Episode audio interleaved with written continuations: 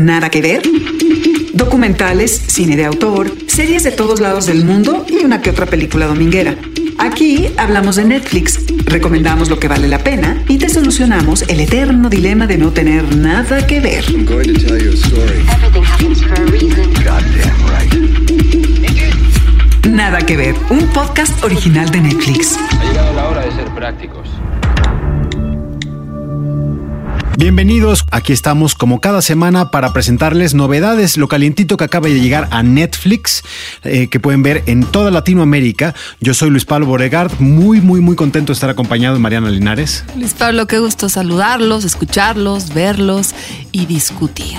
El gran Trino Camacho. Oigan, discutir y platicar de estos tres eh, títulos que traemos hoy que están buenísimos. Pero esperemos que no discutamos mucho. Yo ya veo yo a Mariana con ganas de discutir. Ya la vi, ya la vi. Sí, sí, ya ver, trae el puño en alto. ¿Por qué no recuerdan? Desenvainé la espada muy pronto ahora, ¿verdad? Me aceleré yo. Una, una espada fantástica, creo, ¿no? Una espada muy fantástica. Hoy les tenemos tres títulos. Eh, hoy traemos animación, la segunda temporada de Desenchanted. Trino, esa es propuesta tuya. Sí, claro, porque yo soy fan de Matt Groening y entonces Desencanto es sensacional. Tú, Mariana, ¿qué nos traes? Yo traigo una delicia de recomendación. Es la película Shoplifters, un asunto de familia, o ahí les va en japonés, Manbiki Kazoku.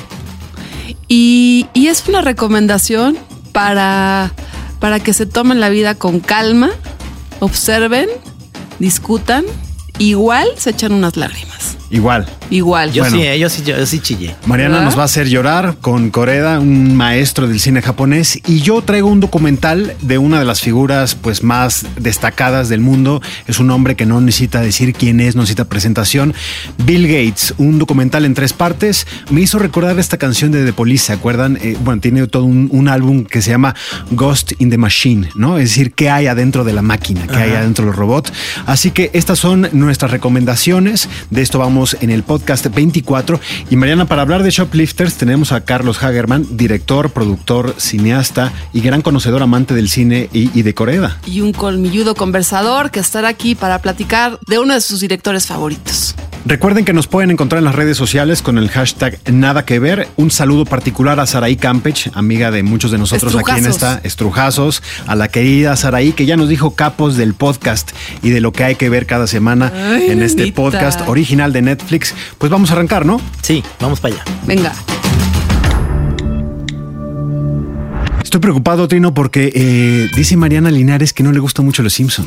No, este, ya me di cuenta que a lo mejor, pero que eres más fan de Futurama, eso Alguien sí. está tergiversando mis palabras en esta conversación. Bueno, si quieres, eh, ¿qué- a ver, digamos, ¿cuál es tu caricatura o producto favorito de Matt Groening? Futurama. Futurama te gusta más que Sí. Los Simpson. Pero como casi todo en la vida, eh, que tiene, tiene que ver con la infancia, esto es porque yo prefería eh, The Wonder Years en la época que había televisión Sí. y que era un programa tras otro sin que pudiera uno ver todos al mismo tiempo. Y entonces yo ya quería que acabaran los malditos Simpsons para realmente ver The Wonder Empezar, Years. ajá, y mi hermano, y mi hermano pequeño este, era fan de los Simpsons en esa época. y Que era la mejor que- temporada de Los Simpson, de toda la por historia. el lugar Eran del esos. sillón. Sí, pero obviamente este, Los Simpson eh, dieron a Matt Groening todo un pues una relevancia importante. Hizo Futurama y ahora en Netflix está la segunda temporada de Desencanto. La primera recomendación de la semana, Desencanto, Disenchantment. Disenchantment o Desencanto, parte 2.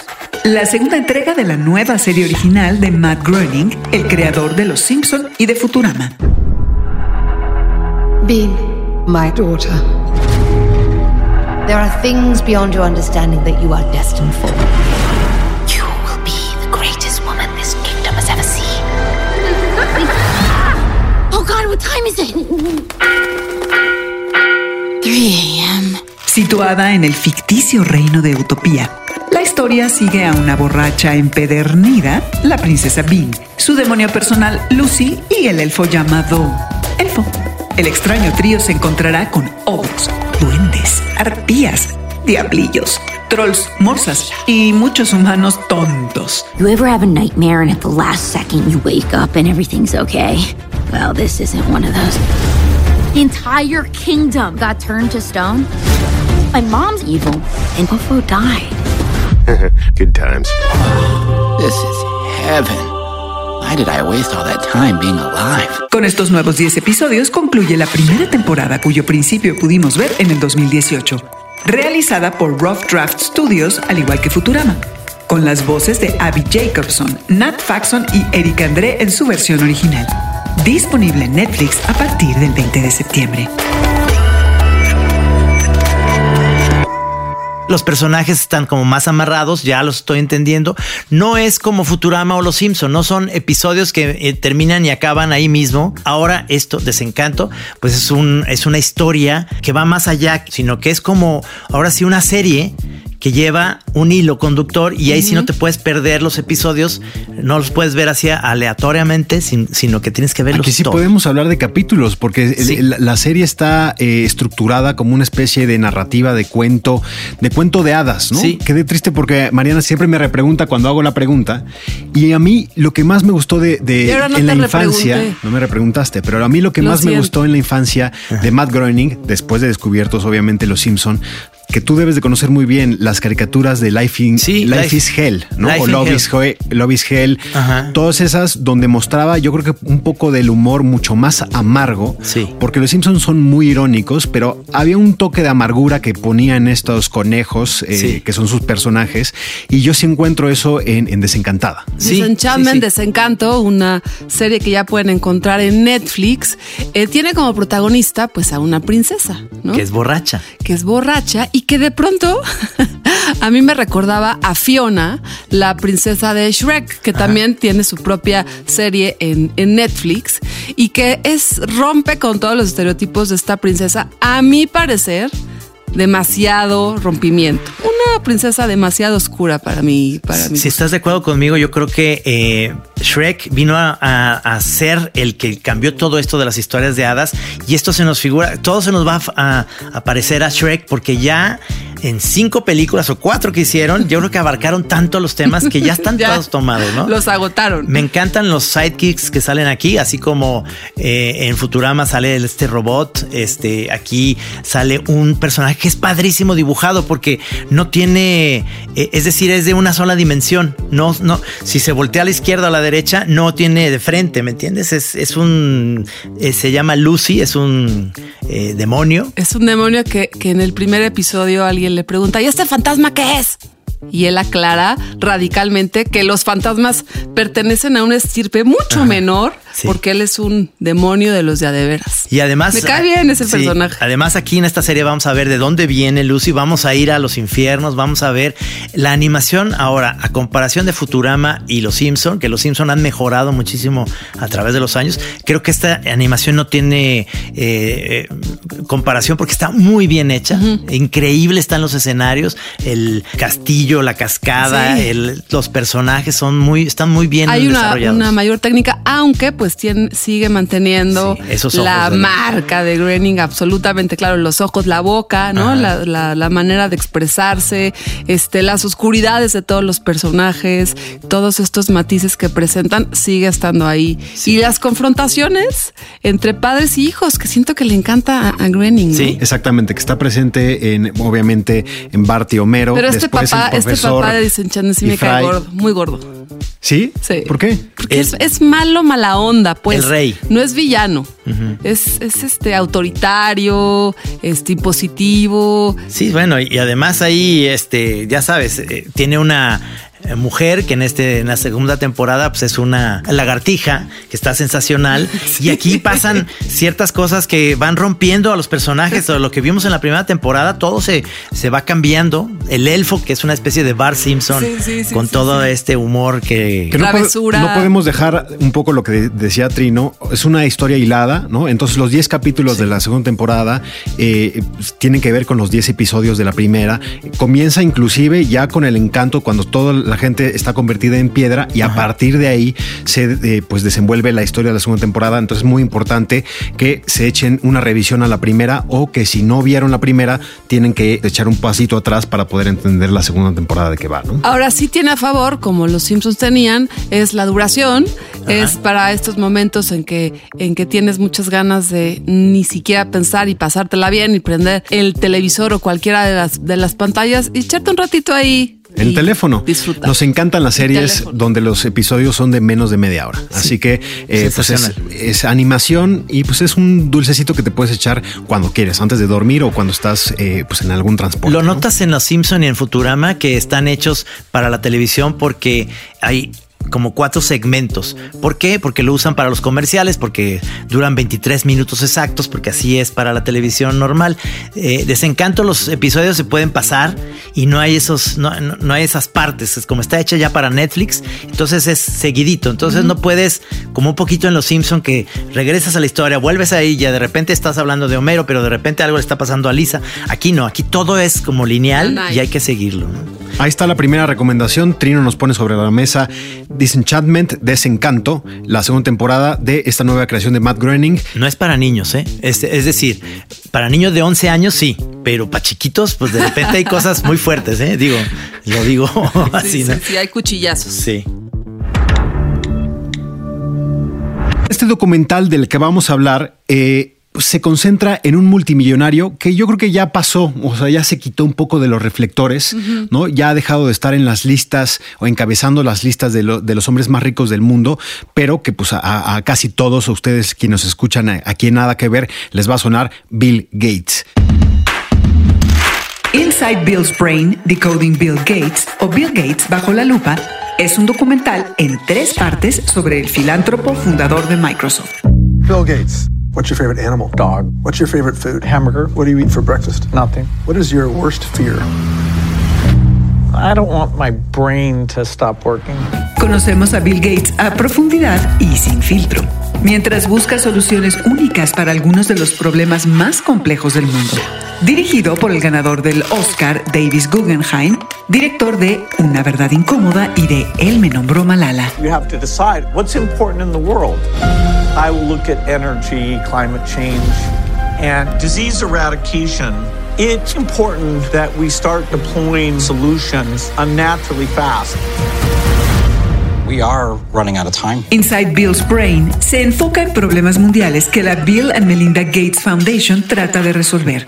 Tecnologías de saneamiento seguro, la erradicación del polio y la energía nuclear. Pero también vemos el lado más humano de Bill Gates, mientras nos deja entrever cómo funciona su mente y su vida. Disponible en Netflix a partir del 20 de septiembre. Hay un momento del documental que está dirigido por eh, Davis Guggenheim, que yo creo que ustedes eh, es un cineasta muy reconocido, un, Sí. un gran documentalista que hizo una verdad incómoda sobre encantó. pues lo que está pasando con el cambio climático, el calentamiento global y también se ha dedicado a digamos a revisar lo que pasa con pues el sistema educativo en Estados Unidos que se llama Esperando a Superman o Waiting for Superman de 2010 Buenísimo. y, y recientemente también eh, se fijó la, la mirada en, en Malala. O sea, tiene experiencia en esos personajes. Me encanta el momento donde eh, Guggenheim explica cómo se encontró a Bill Gates o cuán- cuándo fue la primera vez que lo vio y dijo, "Ah, de aquí puede salir algo. Creo que eh, lo que desata el documental es la pregunta si es humano Bill Gates. ¿Quién es Sí, este? sí, sí. Ah, Digo, voy a decir una guarrada, pero es que yo lo estaba viendo y digo, ahora sí, Bill Gates le sacó brillo a la caca. O sea, realmente a eso se dedicó.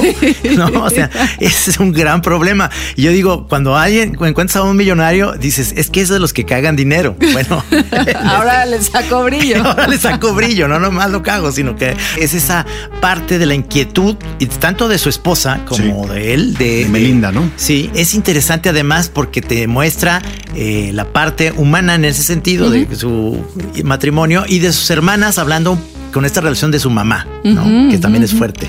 Inside Bill's Brain, Decoding Bill Gates o Bill Gates bajo la lupa, es un documental que te va sorprendiendo porque encuentra los recovecos eh, del cerebro de Bill Gates, pero también los hábitos. A mí eso es algo que, que me pareció muy acertado de lo que, de lo que podemos descubrir. Hábitos número uno de lectura, que por lo menos lee 150 páginas por hora. Él se dedica una semana o dos semanas al año a su semana de pensar, a su Thinking Week, y en esa semana él se va solo a una cabaña con decenas de libros para encontrar, conocer, saber sobre un tema y después poder procesar toda esa información para, obviamente, sacarle brillo a la caca. Para la gente que nos escucha, porque dice, ¿por qué están hablando tanto de caca y de Bill Gates? es decir, la, estructura, exactamente, la estructura del documental va más allá de Microsoft, ¿no? Es decir, eh, la empresa queda un poco relegada y para centrarnos un poco en la persona. El primer episodio es el esfuerzo de la Fundación Bill Gates, ¿no? Bill Gates y Melinda, eh, de qué, cómo hacer, cómo mejorar el acceso a agua potable con drenaje en África, en países del tercer mundo, y obviamente eso viene con hacer mejores excusados para que no se contaminen ríos, lagunas, mares con excremento. ¿no? El segundo episodio lo que tiene es la lucha también de la fundación eh, para eh, expandir las vacunas de polio y para reducir los menores enfermos de polio también en países del tercer mundo. Y el tercer, el tercer episodio es la lucha contra el cambio climático climático. Lo que hace muy bien Davis Guggenheim es ir en, charlas con él, en charlas con Warren Buffett, que es otro de los multimillonarios estadounidenses, y es muy curioso ver esa relación, esa relación de, de bodies, ¿no? De amigos que son unos nerds, unos millonarios sentándose en una cafetería en, Nebraska, en Omaha, y pues ahí comiendo una hamburguesa, les, le echan sal. Es increíble no sé si es adorable ver a un nerd de tal calibre, pero sí es una, eh, una visión fascinante a, a un genio. Insiders, Ricardo López presenta ¿Se vale aventar pasteles? Lo vi en el documental sobre Bill Gates que está en Netflix. Se llama Inside Bill's Brain. El momento es tan notable, inesperado, transgresor, que incluso lo pusieron en los cortos. Es 1998 y Bill Gates, ya uno de los hombres más ricos del mundo, está en Bruselas, Bélgica. En su agenda está una reunión con líderes comunitarios. Baja de una camioneta con desparpajo, camina tranquilo, lleva unos papeles en la mano izquierda. Alguien grita su nombre. Él voltea, sonríe y saluda con la derecha. El primer ataque llega un segundo después, mientras Gates sube un escalón. Dos jóvenes que estaban escondidos detrás de una columna le estrellan un cremoso pay en la cara.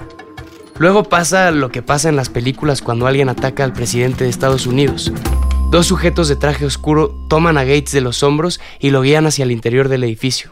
Están medio distraídos porque en el camino un tercer atacante logra dar en el blanco con otro pedazo de pay. Police and security guards in Belgium were caught flat-footed today by a cowardly sneak attack on one of the world's wealthiest men. The target was Microsoft Chairman Bill Gates arriving for a meeting with community leaders. Watch what happens when a team of hitmen meet him first with a pie in the face. Así lo informó esa noche un muy consternado periodista de la CBS, incluso usando palabras como comando para describir al grupo de jóvenes que propinó el ataque. Hay una larga tradición en países como Estados Unidos y el Reino Unido de usar pais para protestar contra figuras públicas. Creo que quienes lo hacen se han inspirado en las viejas rutinas de payasos. El argumento a favor de esas protestas es sencillo. Son disruptivas, llaman la atención de los medios y pueden incluso llegar a ser divertidas. Definitivamente estas son protestas disruptivas que llaman la atención de los medios, pero realmente no me parecen divertidas. Corriendo el riesgo de sonar más conservador de lo que pienso que soy, creo que atacar a alguien con un pay es bastante violento. Pienso en todo esto desde que vi los cortos del documental de Bill Gates en Netflix y recuerdo algunos eventos parecidos en México. No estar de acuerdo con un político, pensar que es corrupto o despreciarlo por sus posiciones públicas no es razón suficiente para atacarlo.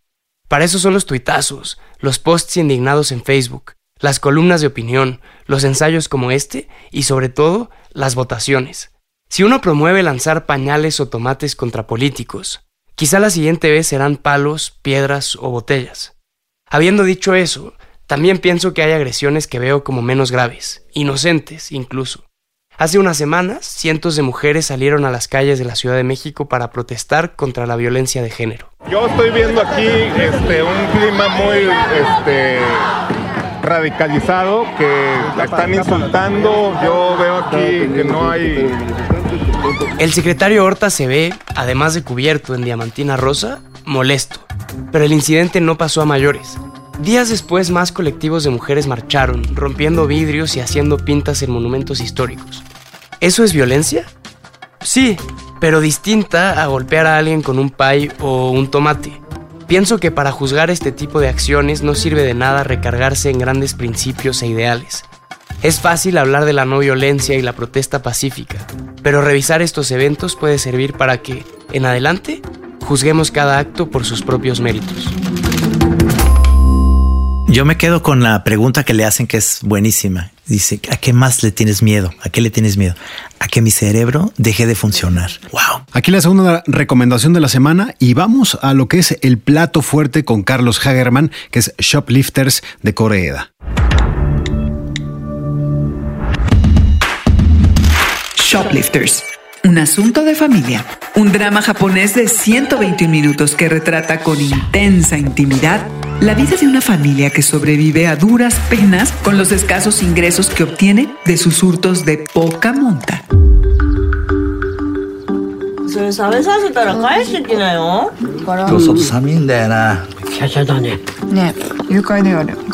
Ganadora a la mejor película en el Festival de Cannes 2018 y nominada al Oscar 2019. Creada y dirigida por una de las voces más interesantes del Japón contemporáneo, Hirokazu Kore Eda, director de Mi Pequeña Hermana y de Tal Padre, Tal Hijo.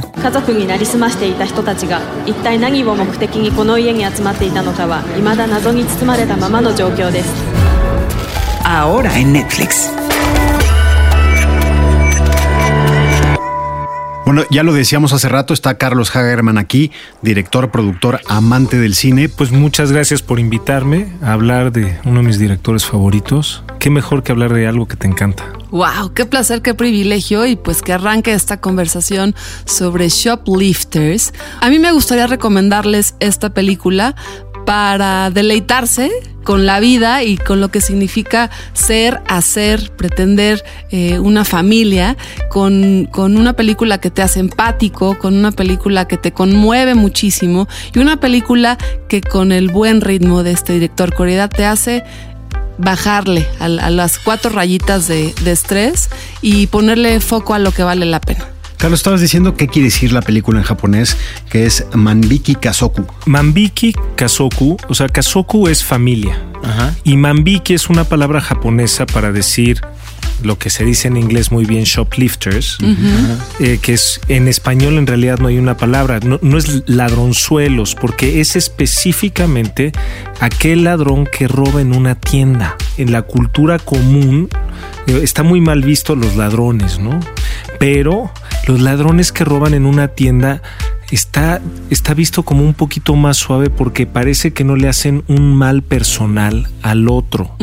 Y a esos les llaman mambiki. Entonces, en realidad es la familia de los shoplifters, o sea, de los que roban en tiendas, la familia de los ladronzuelos, de los cacos. Por- porque, Sí. porque hay una frase muy importante que dice, le pregunta al papá, que es el chavito que van a robar, y dice, mientras esté en la tienda, no, es de- no le pertenece a nadie.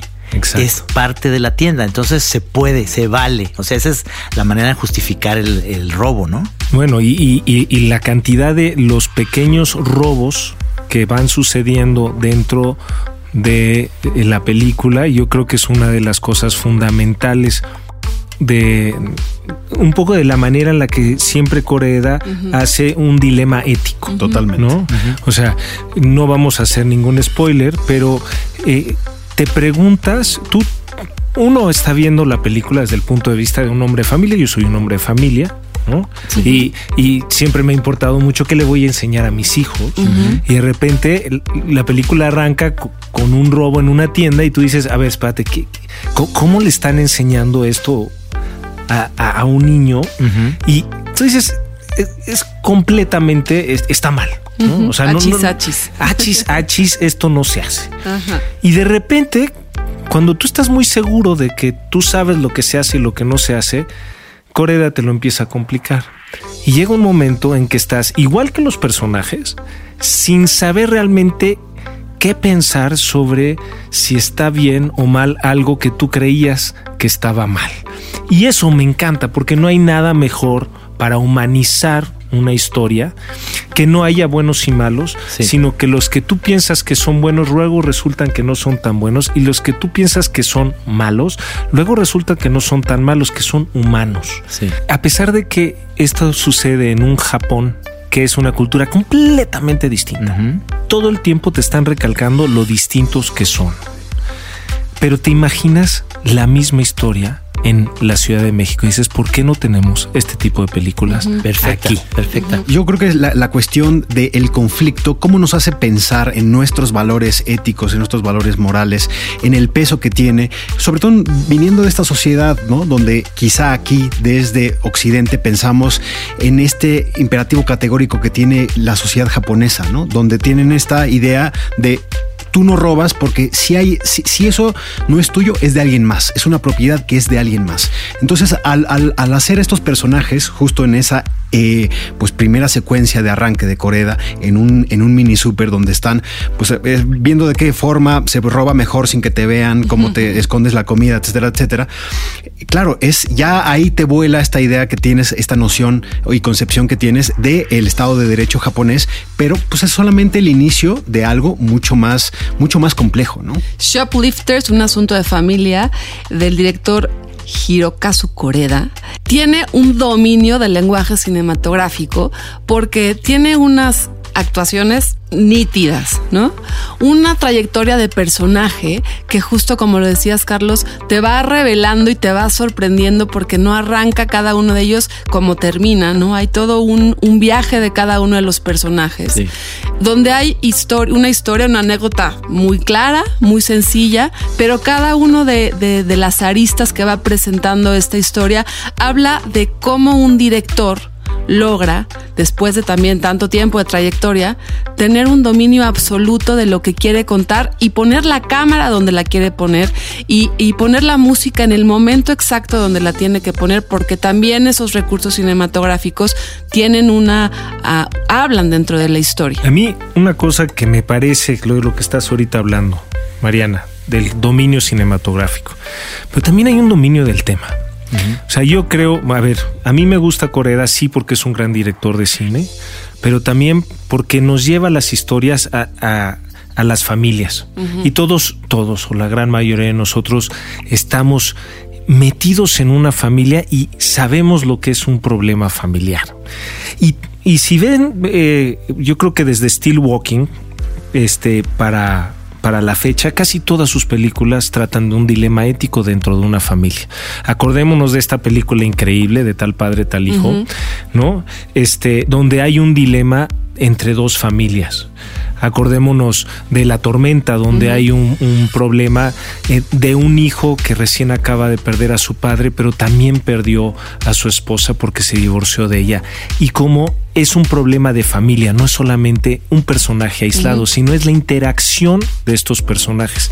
Y ahora, con un caso de familia, nos cuestiona un poco qué es una familia. Totalmente. ¿No? Sí. Hay una escena muy bonita que eh, están en, la, en el mar, por primera vez están nadando y él le explica, ah, y me veo yo reflejado con un hijo de 11 años, ¿no?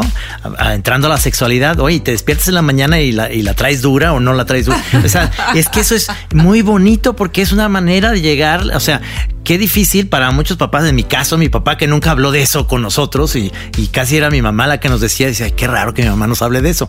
Un papá en el mar diciendo, en esta historia tan peculiar, porque ya sin hacer spoilers, es, es una relación entre papá e hijo, digamos, media falsa, este, que lo hace de, de, una manera preciosa, de un papá con un hijo real.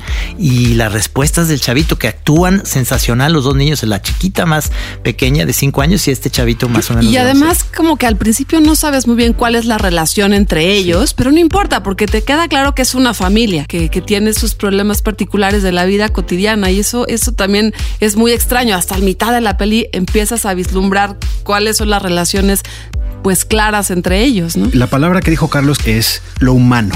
Y yo creo que esa es una cuestión que es cada vez más difícil de encontrar en el cine eh, actual, donde la gente está ocupada o los directores están ocupados en que la historia se cuente bien, en que funcione, en que te atrape, en que se vaya, eh, en que tenga buenos efectos etcétera, etcétera, etcétera. Y aquí no me detuve en los grandes, en las grandes partes que compone una película, ¿no? No me fijé dónde pone la cámara, porque estaba completamente sumergido en la humanidad de la historia. Y eso es lo que a mí me parece brutal y es algo que yo no veo eh, en, en el cine moderno, ¿no? Es decir, y me recuerda, no sé, Carlos, si tú, si tú piensas lo mismo, me recordó otras obras maestras del cine japonés, como em, Osu, la de Tokyo Story, pero eh, Ikiru de Kurosawa. Y es un cine profundamente humano. A mí me recuerdan a esas, sobre todo esas dos películas. A mí me recuerda a por qué hago cine.